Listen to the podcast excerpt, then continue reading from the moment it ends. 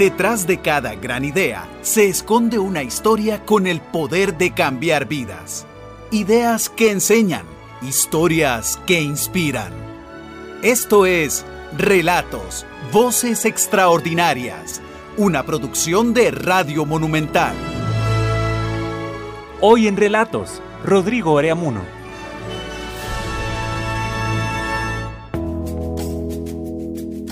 Yo soy, dicen que el, ganado se habla de que es media sangre. Bueno, yo soy media sangre.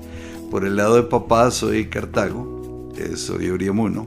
Por el lado de mamá eh, soy totalmente alajuelense porque soy blanco. Eh, nací en Cartago, 1939, y ahí por razones de cuestiones de trabajo de papá, eh, anduve en todas las provincias, vivimos en todas las provincias desde, desde que nací hasta que me casé. Eh, digo que nos trasladamos de casa más de 50 veces, es que pueden imaginarse que realmente fue un recorrido largo. Eh, y las, los traslados no eran, digamos, en el mismo vecindario, sino que alguno que recuerdo fue de Cartago a Parrita, luego de Parrita a una zona que una finca que llamaba Marítima, ahí en esa misma zona, luego de regreso a Tres Ríos y en fin, eh, les puedo contar largas historias de, de mi infancia que tiene que ver mucho con traslados de casa. Era por supuesto una Costa Rica mucho más rural que la de ahora y aunque todos tratamos de idealizarla diciendo que todo tiempo pasado fue mejor, la verdad que era una Costa Rica muy pobre.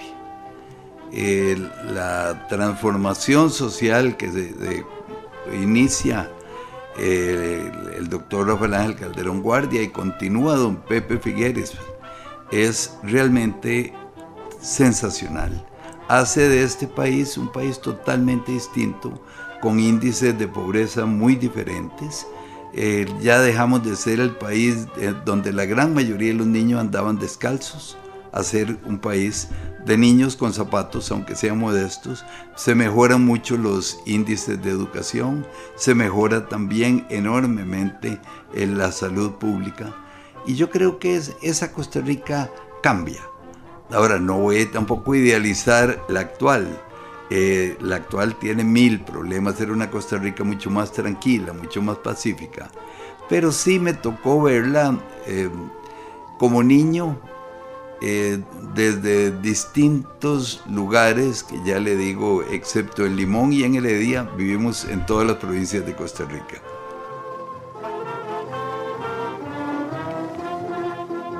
Siempre tuve un vicio desde chiquillo, que era que me gustaba mucho leer. Lo que pasa es que cuando vivía en Marítima, que es una, finca bananera más o menos cerca de Quepos, eh, pues no había libros. Y entonces, eh, como yo asistía a una escuela de inglés, que era la que tenían para los trabajadores de la zona bananera, para los empleados de cierta clase, digamos, papá no es que fuera un alto funcionario de la compañía bananera, pero sí tenía un cierto estatus y eso le, eh, le, permitía a él mandar a sus hijos a la escuela del lugar, en Quepos, que era una escuelita eh, en que se hablaba o nos enseñaban inglés fundamentalmente. Yo no sabía leer español, porque la escuela, como les digo, era totalmente inglés. Y entonces con pedacillos de periódicos que fui consiguiendo, algo logré aprender a leer eh, en español. Y luego entonces mi problema era eh, dónde eh, conseguir libros para leer. No había, por supuesto, en la finca ninguna biblioteca ni cosa que le pareciera. Y entonces fui un asiduo coleccionista de cualquier material impreso que cayera en mis manos, el cual devoraba muchas veces sin tener la menor idea de lo que decía, pero tratando de aprenderlo. Eso recuerdo mucho y después pues mil historias de una Costa Rica, como les decía, muy rural.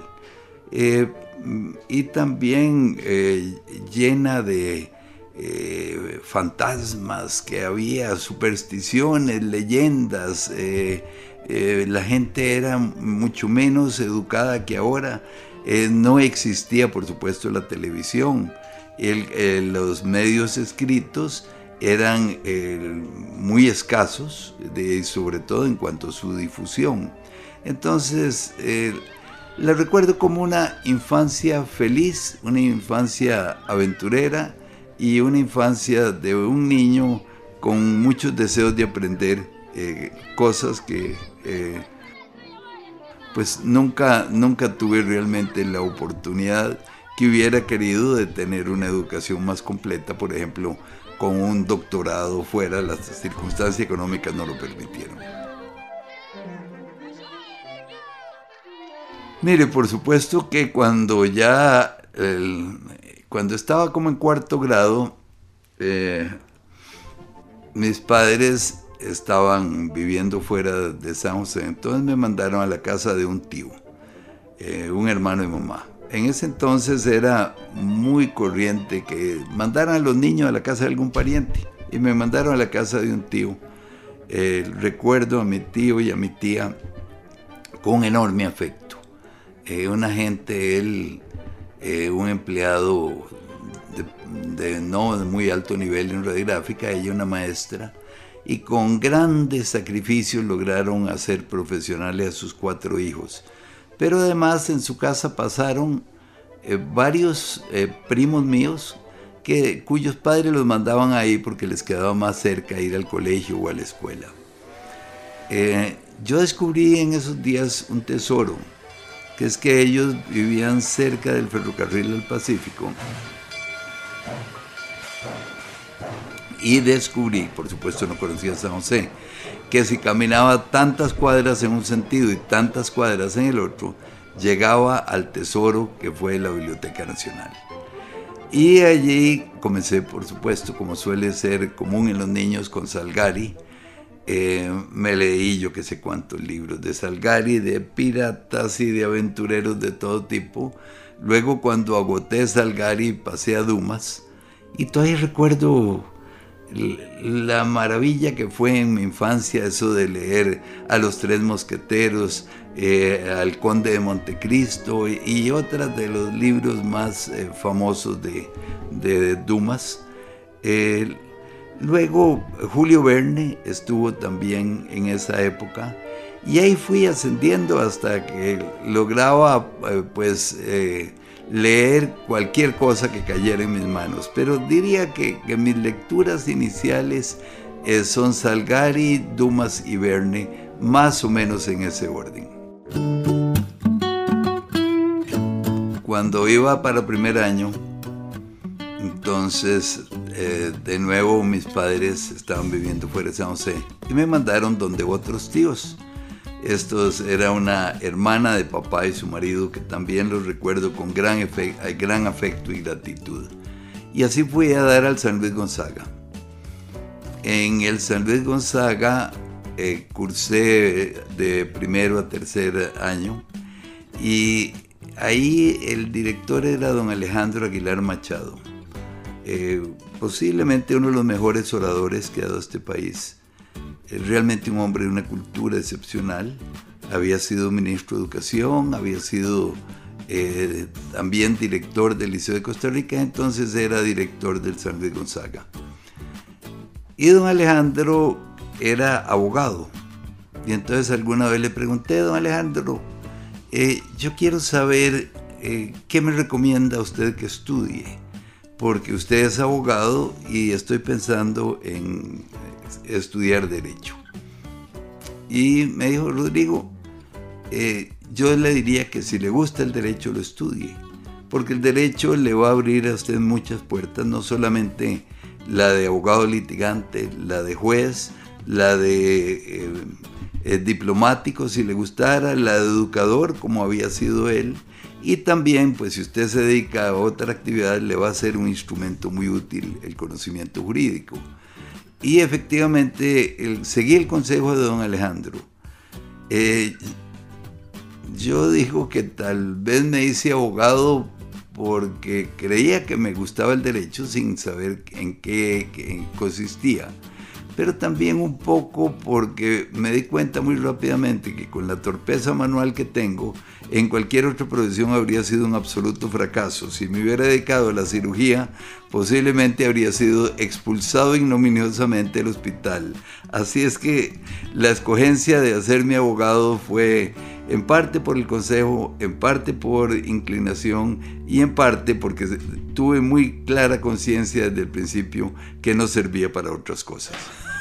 Es decir, eh, había una tradición de que los que llegábamos a la Universidad de Costa Rica, los de años superiores, eh, nos cortaban todo el cabello y, entonces... Eh, yo decidí que era una batalla que no podía dar, en primer lugar porque eran muchos, en segundo lugar porque eran más grandes y más fuertes que yo.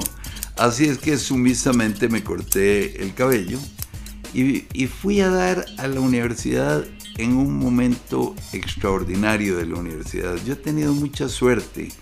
En el San Luis Gonzaga me tocó estar con un grupo de gente extraordinaria les menciono a alguien, no que fue compañero mío, porque iba un año antes que yo, eh, Roberto Murillo Zamora, posiblemente el filósofo más importante que ha dado este país, y un hombre de una cultura exquisita, hijo de un telegrafista de Taras, que desde niño fue cultivándose y llegó a ser un hombre extraordinario, con un doctorado en filosofía.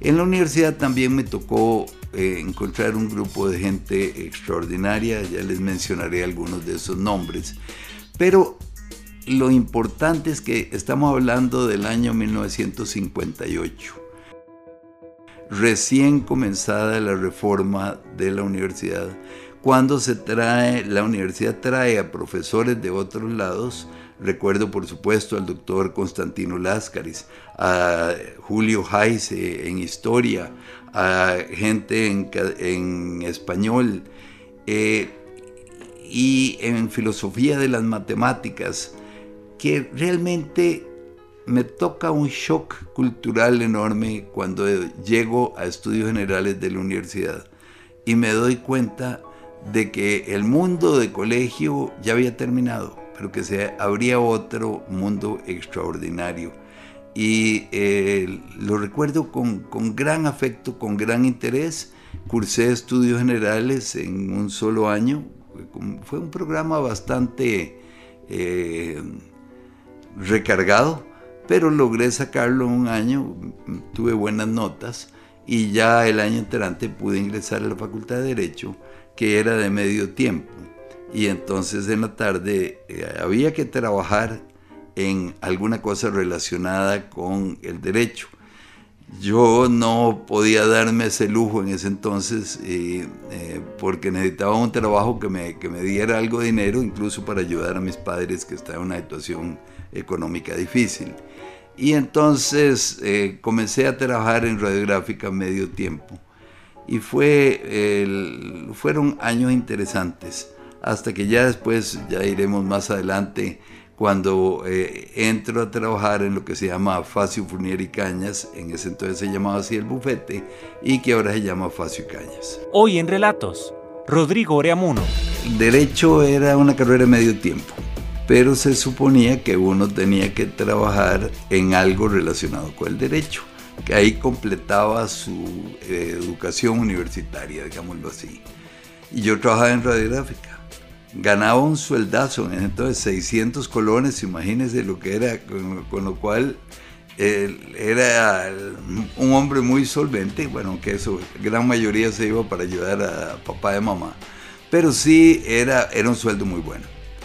Entonces dije, pero el problema es que no estoy teniendo ninguna práctica y voy a salir con un título bajo el brazo totalmente teórico y sin saber nada nada de lo que es la práctica o la vida real del derecho.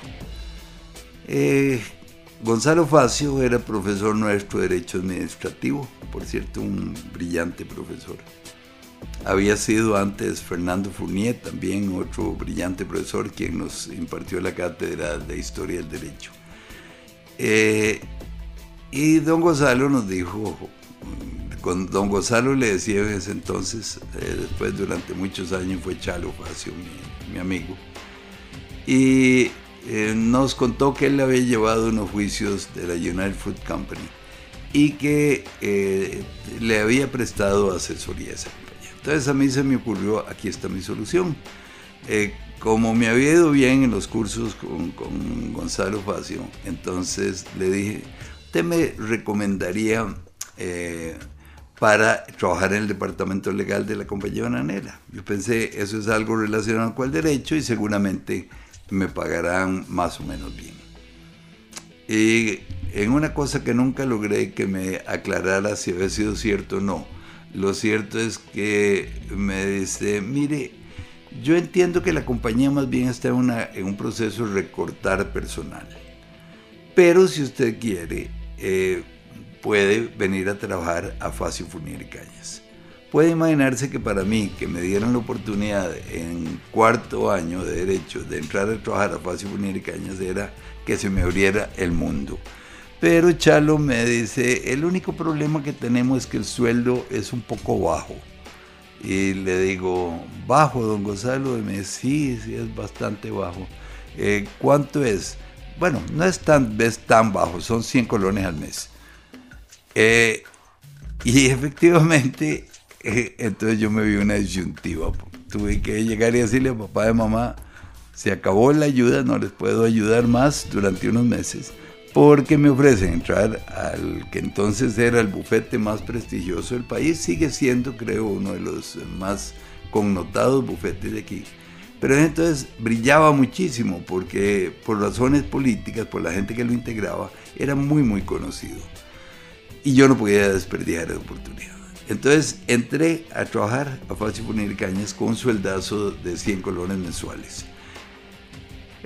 Al llegar yo, Daniel Camacho había comenzado a trabajar también ahí. Daniel, que después se convirtió, como les dije antes, en un líder de izquierda, entonces no era, tenía una ideología de izquierda tan definida. Eh, y entonces decidimos que teníamos que buscar algo, hacer algo, porque con 100 colones al mes era muy difícil vivir. Eh, eh, el papá de Daniel conocía a don Joaquín Gómez Calderón, Joaquín Gómez Calderón tenía una fábrica de cocinas, que todavía recuerdo, fábrica de cocinas Fast Cook. Eh, y eh, la fábrica de cocinas vendía el crédito y entonces había que cobrar los créditos morosos y nos contrataron para esa difícil misión.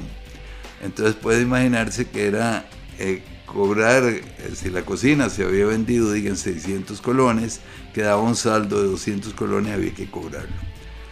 Eh, en un caso no hubo manera de cobrar los, eh, los 200 colones que era el saldo, o 200 o 300 ya con intereses y costas. y entonces le pedimos que al juez o al alcalde que nos permitiera ir a embargar la cocina, cosa que hacíamos rutinariamente. Había el problema de que el juez ejecutor, que se llamaba entonces quien hacía los embargos, solamente accedía o podía hacerlos al mediodía. Entonces fuimos a embargar la cocina eh, al mediodía. Yo como buena previsión me eché un alicate a la bolsa y cuando llegamos la señora nos dejó pasar. Ay, ¿quién será? Pasen adelante. Pero nos dijo... ¿Cómo? Se van a llevar la cocina. No hay señores que no han pagado y tenemos la orden de llevárnosla. Eh, mientras discutíamos yo corté los alambres eh, que conectaban a la cocina y el juez ejecutor y yo eh, comenzamos a cargar la cocina que todavía recuerdo que estaba bastante caliente porque estaba en el proceso de hacer el almuerzo. La señora entró en furia, posiblemente muy justificada, y dijo, por respeto a los oyentes, no voy a decir la palabra que nos dijo, pero... Ah, qué bonito, se van a llevar la cocina, también llévese el arroz y los frijoles, tome, grandísimos hijos.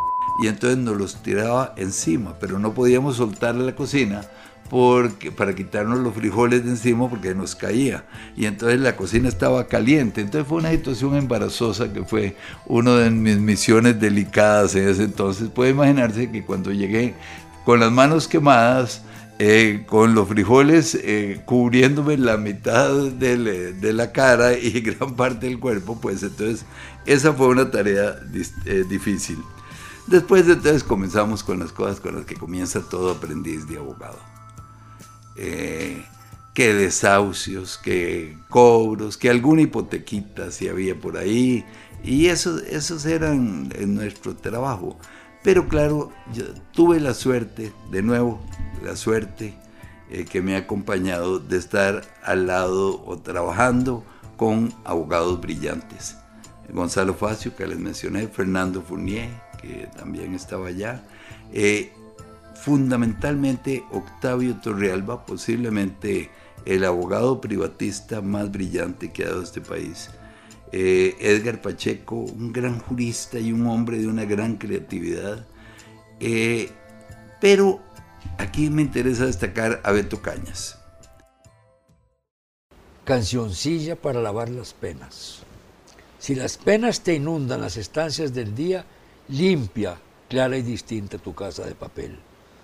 Si la nostalgia anida en el aire sin voces, sacude, flor del día, tu casa de cartón.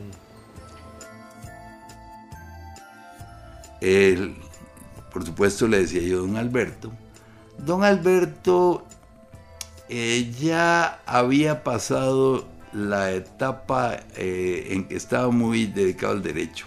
A él le interesaba eh, escribir, le interesaba el teatro, le interesaban las críticas de cine y era realmente Beto Cañas es la cosa más parecida a un genio que yo he visto posiblemente. Eh, Beto Cañas, eh, yo recuerdo eh, que escribía chisporroteos diariamente en la República y tengo muy clara memoria que una vez llegué y le dije, don Alberto, ahí está el muchacho que viene a recoger el chisporroteos. Y me dice, ay, se me olvidó, no lo he hecho.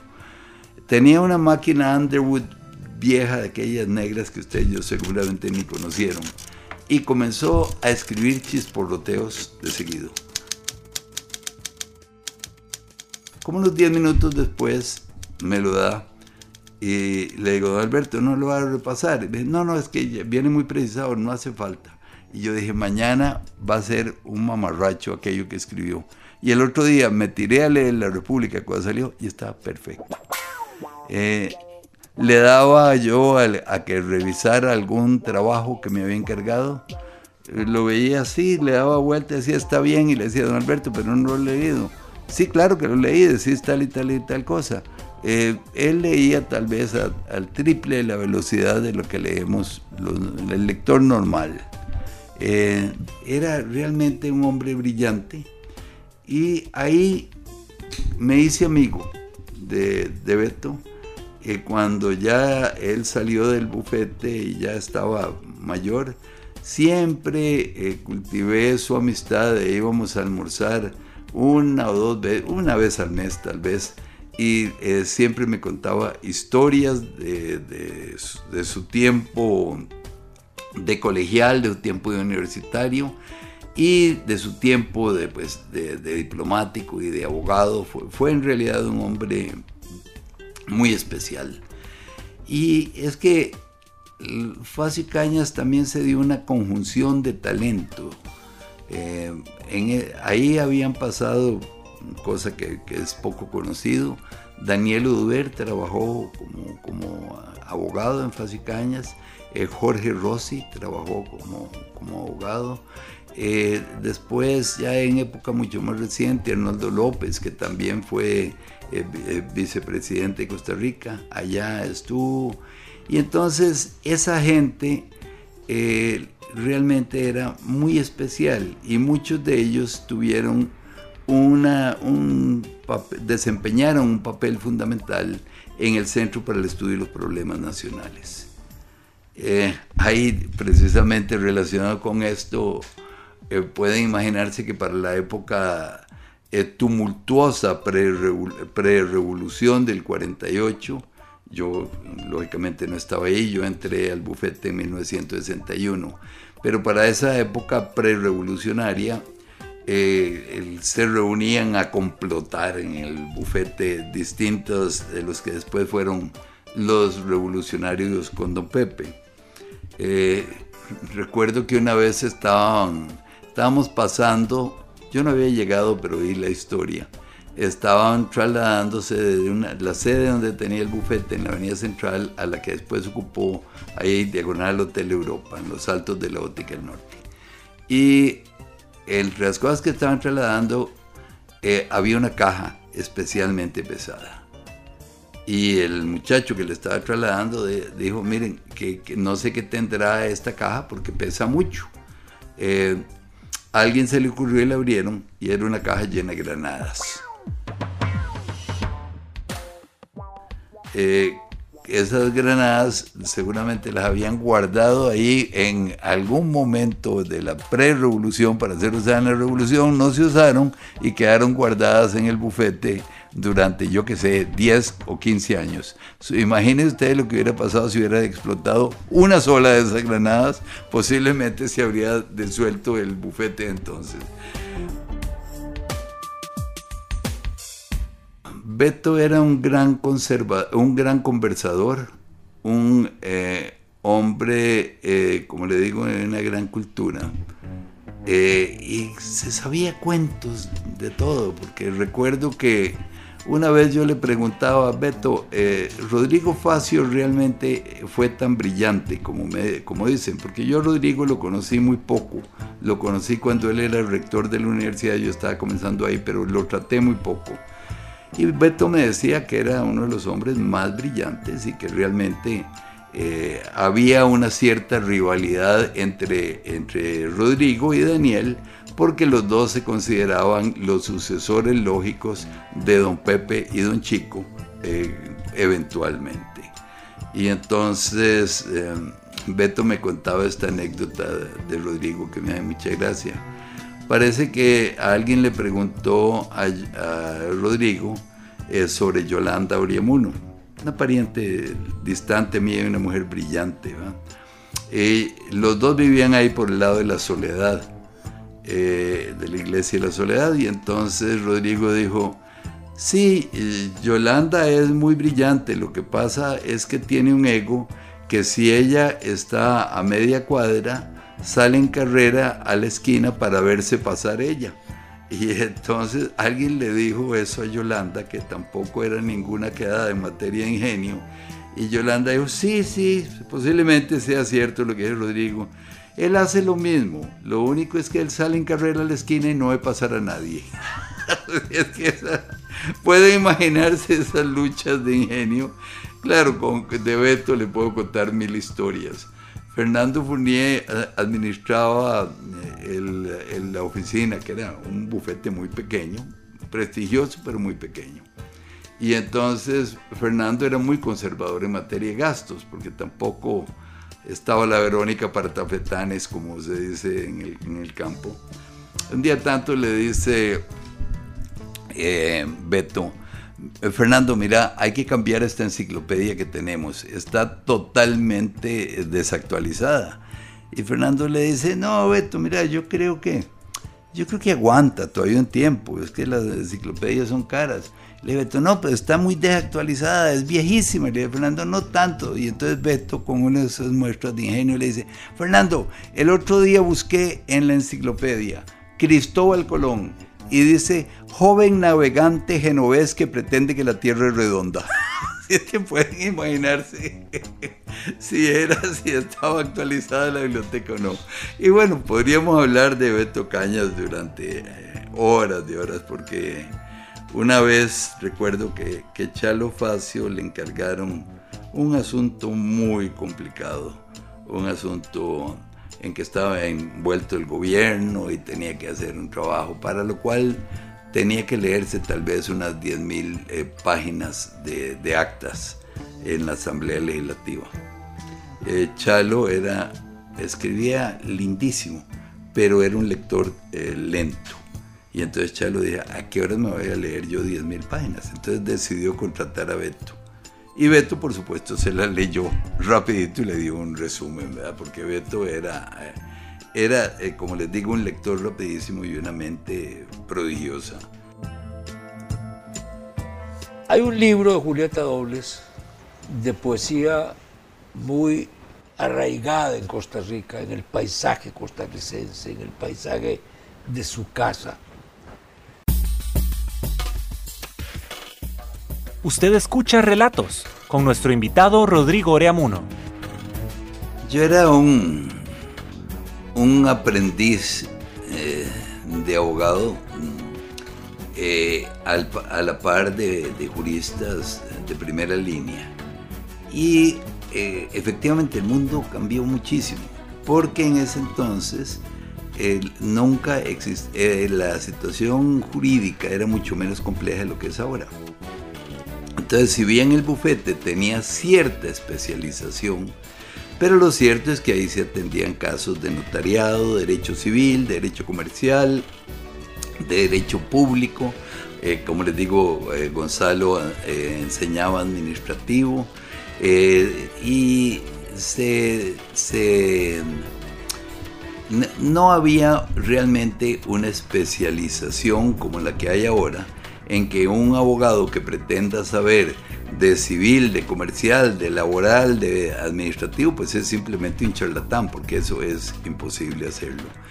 Y se, eh, realmente se estaba eh, formando una, una, nueva etapa del Estado costarricense eh, que era el paso de la compleja situación jurídica actual.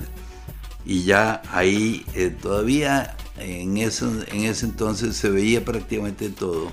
Ahora la regla es que eh, cualquier bufete tiene especialistas porque es imposible saber de todas las ramas del derecho. Eh, yo creo que eh, la, contribución, hay, hay una, una, duda que siempre se ha planteado. ¿Qué habría pasado si esa gente del bufete se hubiera dedicado solamente a ser abogados. Más bien, eh, la pregunta tal vez sea esta. Eh, ¿Qué hubiera pasado si Chalo no hubiera sido dos veces ministro de Relaciones Exteriores, eh, dos veces embajador en Washington, otra vez embajador en México, y si en vez de eso se hubiera dedicado solo al bufete si Fernando Fournier no hubiera sido viceministro de Relaciones, hubiera sido embajador, si Beto Cañas no hubiera sido ministro de Cultura, diputado, eh, si Octavio Torrealba no hubiera sido eh, embajador en, Italia, eh, si Enrique Castillo, que era también penalista muy connotado, que entró después, no hubiera sido el embajador en Francia. Es decir, si toda esa gente tan talentosa se hubiera dedicado solo a la práctica del derecho, ¿qué habría pasado con el bufete? Alguien me, una vez que hablábamos de esto me decía, bueno, pero también el paso de la vida de estos señores por la vida pública hizo que se dieran a conocer. Y entonces con ese hecho, con ese hecho contribuyó mucho eh, al crecimiento del bufete. Eh, habría que verlo, ya es, ya es una hipótesis que lógicamente no se puede demostrar, pero, pero habría que verlo. Eh, desde que estuve en la escuela y en el colegio, a mí siempre los compañeros me nombraban representante del grupo, llegué a ser presidente del, Colegio San Francisco, donde vine después de que salía San Luis Gonzaga, en fin. Eh, seguramente alguna gracia tenía para la política y la verdad que el gusanillo me picaba. Pero eh, la picazón del gusanillo de la política eh, era contrarrestado por la escasez de medios. Me casé muy joven, tuve hijos y no, no era posible incursionar en ese campo. Ya cuando corría el año 1988, eh, me hice muy amigo de Carlos Manuel Castillo por, una amistad que tuve yo con Daniel Oduber y con Chalo y con alguna de la otra gente metida en la política. Me hice muy amigo de Carlos Manuel. Ya se estaba preparando la campaña de 1990. Trabajemos porque las curules de las municipalidades y de la Asamblea Legislativa se llenen y no descansemos hasta lograr que el 8 de mayo de 1986... El eh, que sonaba como candidato era Carlos Manuel, el opositor era Rafael Ángel Calderón. Y Carlos Manuel me dice, eh, cerrá este, esta oficina ya y venite a trabajar conmigo. Y eh, le digo yo, Carlos Manuel, no, no puedo, no puedo darme el lujo de cerrar esta, esta oficina, de eso vivo. Y me dice, no, no, vení, vení a trabajar conmigo, después vemos. Y le digo, bueno, un día tanto le pregunté, ¿qué quiere decir eso que, que me vaya a trabajar con vos? Y me dice que tengas a trabajar conmigo en la campaña, que ganemos esta elección y luego que seas ministro. Y le digo, mira, te agradezco mucho, pero, pero yo del sueldo de ministro no vivo, tengo demasiadas obligaciones y yo necesito mantener algo del bufete, algún ingreso del bufete. Fue así que un día tantos Carlos Manuel me dice, bueno, eh, ¿por qué no vas a la Asamblea Legislativa? Y le dije, bueno, la verdad que la Asamblea Legislativa me interesaría.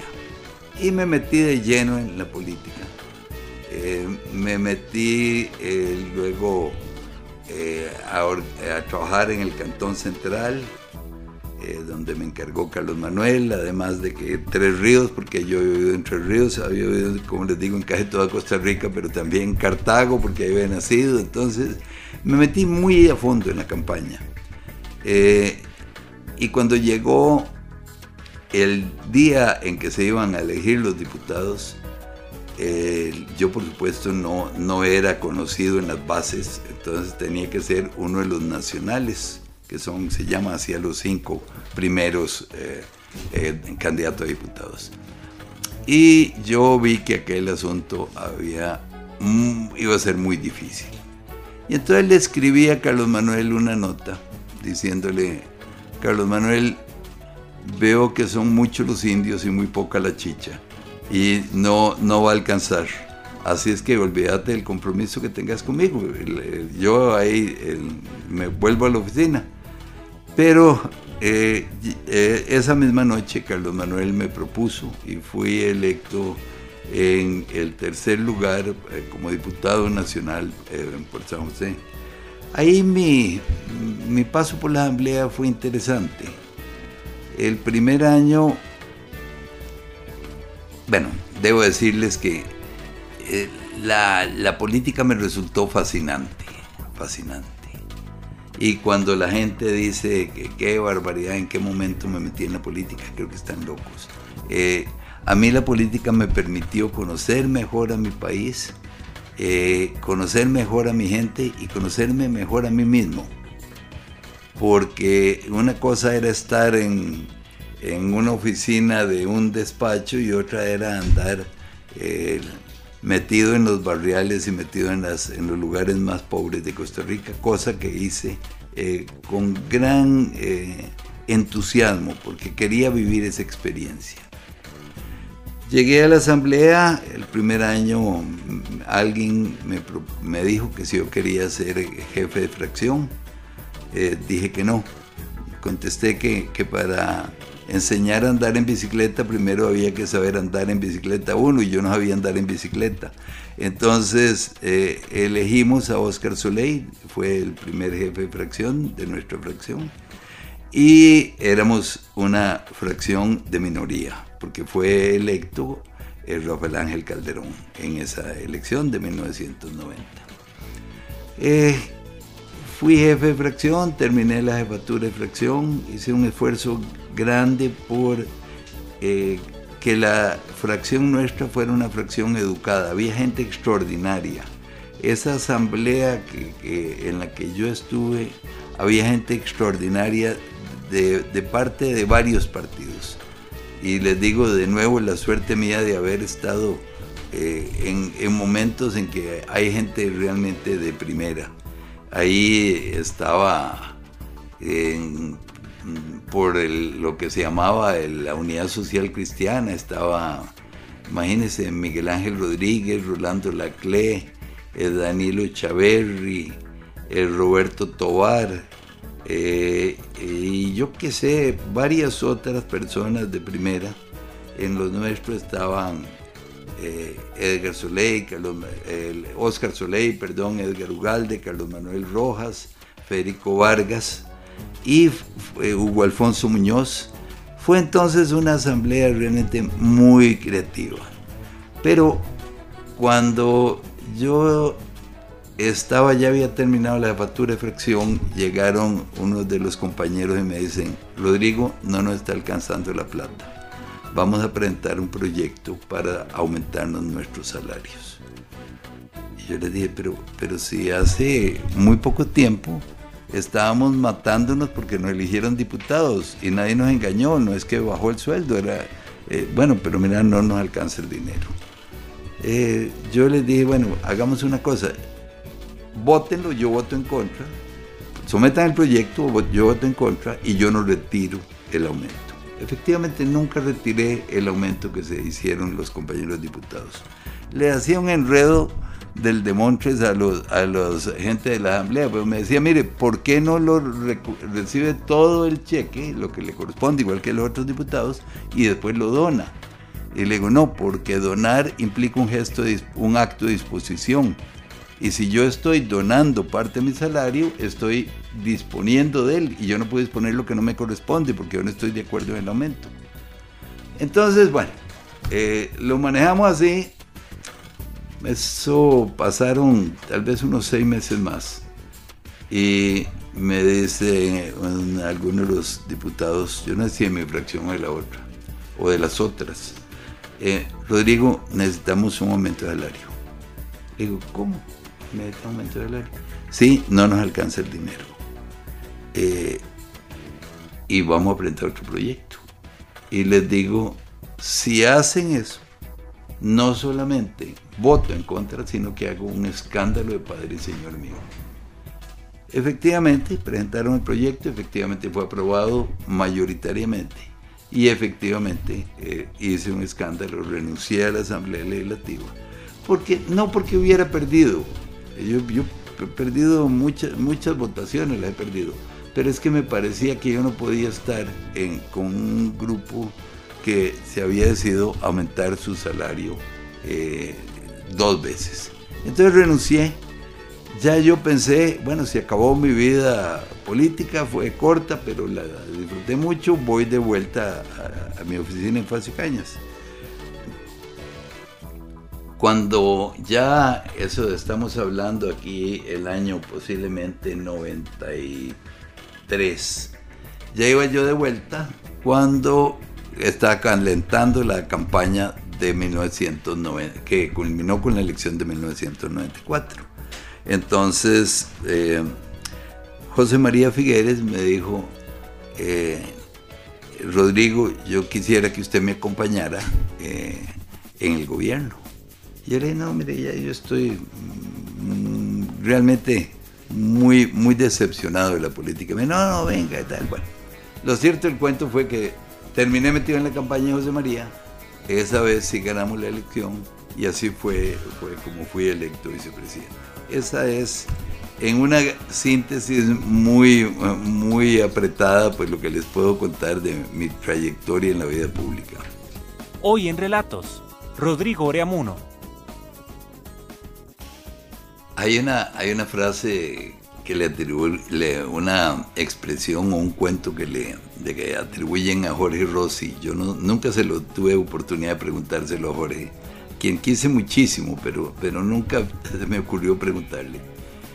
Jorge Rossi decía que ser vicepresidente es como ir en, en el cajón de un pickup, que uno tiene que agarrarse duro y que va un tipo conduciendo y que acelera, para, dobla a la izquierda, dobla a la derecha, de un momento a otro se detiene y dice, ahora sí, manejas vos.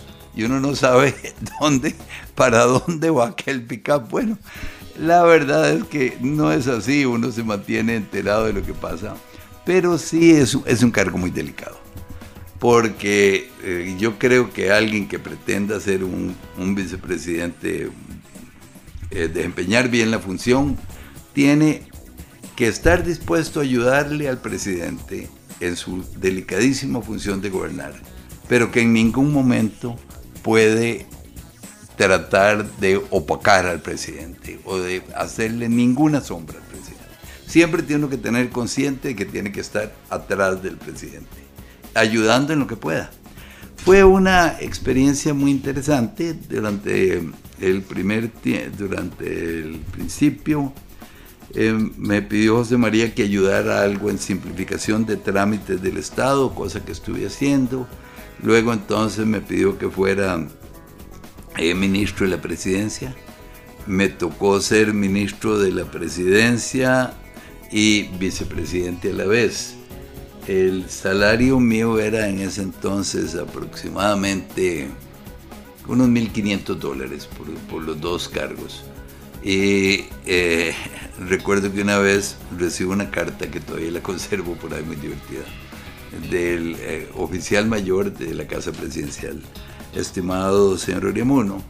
Eh, como usted sabe, su salario se paga de la partida número tal del presupuesto nacional. desgraciadamente esa partida se ha agotado por lo cual le comunico que a partir del mes entrante no podrá serle pagado el salario. Eh, y terminó con una frase muy que todavía valoro mucho, dice, eh, espero que disculpe cualquier molestia que esto le puede causar. claro, efectivamente, me causó una molestia y un susto enorme. Bueno, tres o cuatro meses después ahí me, me volvieron a pagar. Pero fue muy interesante. Lo que yo le decía, la política eh, la política me permitió conocer mejor a mi país, conocer mejor a mi gente, conocerme mejor yo. Y eh, en la vicepresidencia, el presidente estaba muy ocupado, la, la otra vicepresidenta, Rebeca Greenspan, estaba también eh, con el recargo de la parte social. Entonces yo me asumí, siendo vicepresidente, la labor, digamos, de reunirme con la gente que llegaba a la presidencia en busca de, alguna ayuda. Y eh, me tocaron de los de todo, a mí me tocaba de todo. Eh, y yo le dije al personal que trabajaba conmigo, miren, en esta oficina no se deja de contestar una llamada que se haga y no se deja de responder una carta ni un telegrama eh, todo. Y así lo, hicimos. Y eh, quien pidiera una audiencia lo recibíamos con, un, horario militar, pero lo recibíamos siempre. Y entre las cartas y los telegramas que recibía, por supuesto, recibían de todas las peticiones.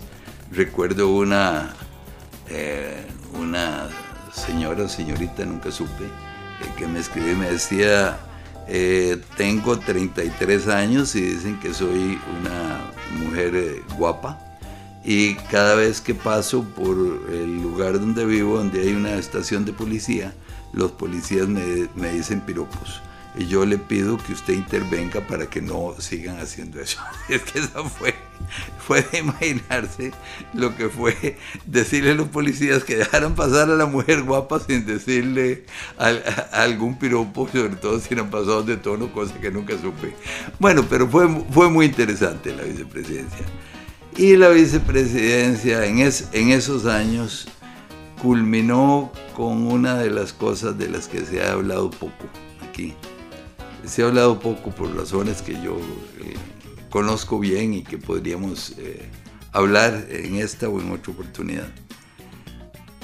Eh, desde que nosotros enteramos, cuando nosotros enteramos al, o más bien, cuando Rafael Ángel entró al gobierno en 1990, sucediendo a Oscar Arias, entonces Rafael Ángel dijo que le habían dejado las arcas vacías eh, que estaban en problemas económicos, el gobierno, para variar, como que aquí siempre ocurre eso. Cuando nosotros llegamos en el 1994, sustituyendo a José María Figueres a Rafael Calderón, entonces lo que dijo alguien, nosotros no fue que nos dejaron las arcas vacías, es que hasta las arcas se llevaron, no había ni arcas. Entonces fue realmente eh, era una situación muy difícil. Para peor de males, en 1995 se vino lo que se llamó la crisis del tequila, que fue cuando la economía mexicana sufre un shock tremendo, que tuvo un efecto devastador sobre la economía nuestra. Yo le dije a, a José María, le pedí una audiencia y le dije, presidente, eh, tenemos que pasar unas reformas. El ministro de Hacienda, que era Fernando Herrero, ya tenía un proyecto. Le digo, pero esto no podemos dejar a Fernando Herrero solo. que creo yo, paréntesis, que fue parte del error de este gobierno, dejar al ministro de Hacienda eh, eh, y al vicepresidente, don Eli Falla, dejarlo solo con el problema de la reforma fiscal. Eso requiere un esfuerzo de todo el gobierno. Eh, y yo le dije, no podemos dejar a Fernando solo. Yo creo que tenemos que meternos todos si queremos a lograr eh, un aumento de, los ingresos del Estado. Y efectivamente, eh, era necesario hacerlo así. José María me dijo, yo no tengo que hablar nada con esa gente referido a la oposición, es decir, al Partido Unidad Social Cristiana. Yo le insistí varias veces, eh, presidente, tenemos que hablar porque nosotros no tenemos la fuerza política para pasarlo. Y él me dijo, yo no tengo nada que hablar con ellos. Reunió al grupo de su gente ante mi insistencia, la gente más cercana en el sector económico, que dijeron que era indispensable hacerlo, pero nadie estaba dispuesto a hablar con lo que llamábamos los mariachis. Y le dije, bueno, me deja intentarlo a mí. si quieres hacerlo vos, allá vos. Y así comencé en una labor de hormiga. Vieran qué difícil fue eso, porque había que eh, reformar la ley de pensiones del magisterio y había que buscar recursos frescos porque el Estado estaba al borde de caer en una crisis similar a la que se vivió durante el gobierno de Carazo. Yo creo que hubiera sido una crisis peor. Eh, entonces, claro, había que hablarle a Miguel Ángel Rodríguez como líder, uno de los líderes de la oposición, pero había que hablarle también a Rafael Ángel Calderón para que no se resintiera ninguno de los dos. Y había que hablarle a Rolando Lacle, que estaba, de acuerdo, estaba cercano a los dos, pero a la vez si le hablaba a Rolando, no, no podía uno dejar de hablarle a Daniel Chaverri porque podría haber celos políticos. Había que hablarle entonces también a Luis Fishman, que quería eh, ser candidato presidencial. Y aquello fue una labor, yo les digo, de tejer fin. Eh, y finalmente eso culminó con la aprobación que fue en ese momento muy brusca, pero no había otro remedio si no hubiera sido el caos, que fue subir el que era el impuesto de ventas, entonces del 10 al 15, y luego reformar el, régimen de pensiones del magisterio, hacer una serie de reformas, incluyendo algunas que tenía proyectos presentados por la Corte Suprema de Justicia, que tenían 20 años de estar ahí, y logramos sacarlos. Fue una, eh, un momento... Eh, realmente de, una gran, eh, de grandes logros legislativos. Eh, yo estuve muy metido en todo el proceso y digo que, que fui quien lo encausó. Al final alguien le dijo al presidente, presidente, usted debe meterse en esto porque Rodrigo está muy metido y está tomando fuerza política. Yo que sé cuentos de esos. Y entonces eh, unas, personas que yo conozco muy bien hicieron una reunión entre Rafael Ángel y, Figueres y entonces los dos anunciaron eh, que habían logrado llegar a un acuerdo para hacer una gran transformación y bueno, me pareció que fue... Eso, fue lo que reportaron los periódicos, que Rafael Ángel Calderón, ahí, tengo, está viendo un recorte periódico de eso. Eh, Figueres y Calderón anuncian eh, que han llegado a un acuerdo. Eso después, por supuesto, que, fue indispensable para salvar el país, pero por el otro lado, eh, a muchos sectores lo afectó mucho.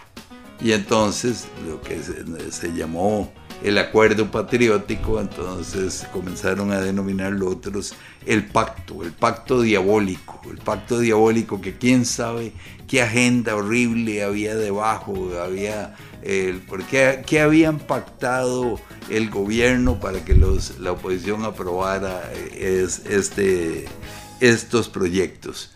Eh, una vez que a mí me preguntaron varios periodistas, bueno, ¿qué fue, ¿qué fue lo que hubo debajo de la mesa? Nada, no hubo nada debajo de la mesa. Hubo todo, todo por encima de la mesa. El, el, trabajo de, lograr el acuerdo fue, sí fue eh, discreto porque no se puede hacer eh, en público, eh, pero fue muy difícil y yo creo que realmente salvó a este país. Y me temo que, o, más bien creo, quito la palabra me temo, que el próximo gobierno tendrá que hacer algo similar. El próximo gobierno necesariamente tiene que llegar a un acuerdo con la oposición. Eh, por supuesto que entonces era mucho más fácil porque era fundamentalmente el bipartidismo, era el PUSC y Liberación y con algunos pequeños grupos de, digamos, minoritarios. Yo sé que la próxima asamblea es una asamblea muy fragmentada, pero si no se hace, si no se logra un acuerdo nacional, este país va a verse en seriosísimos problemas en lo económico.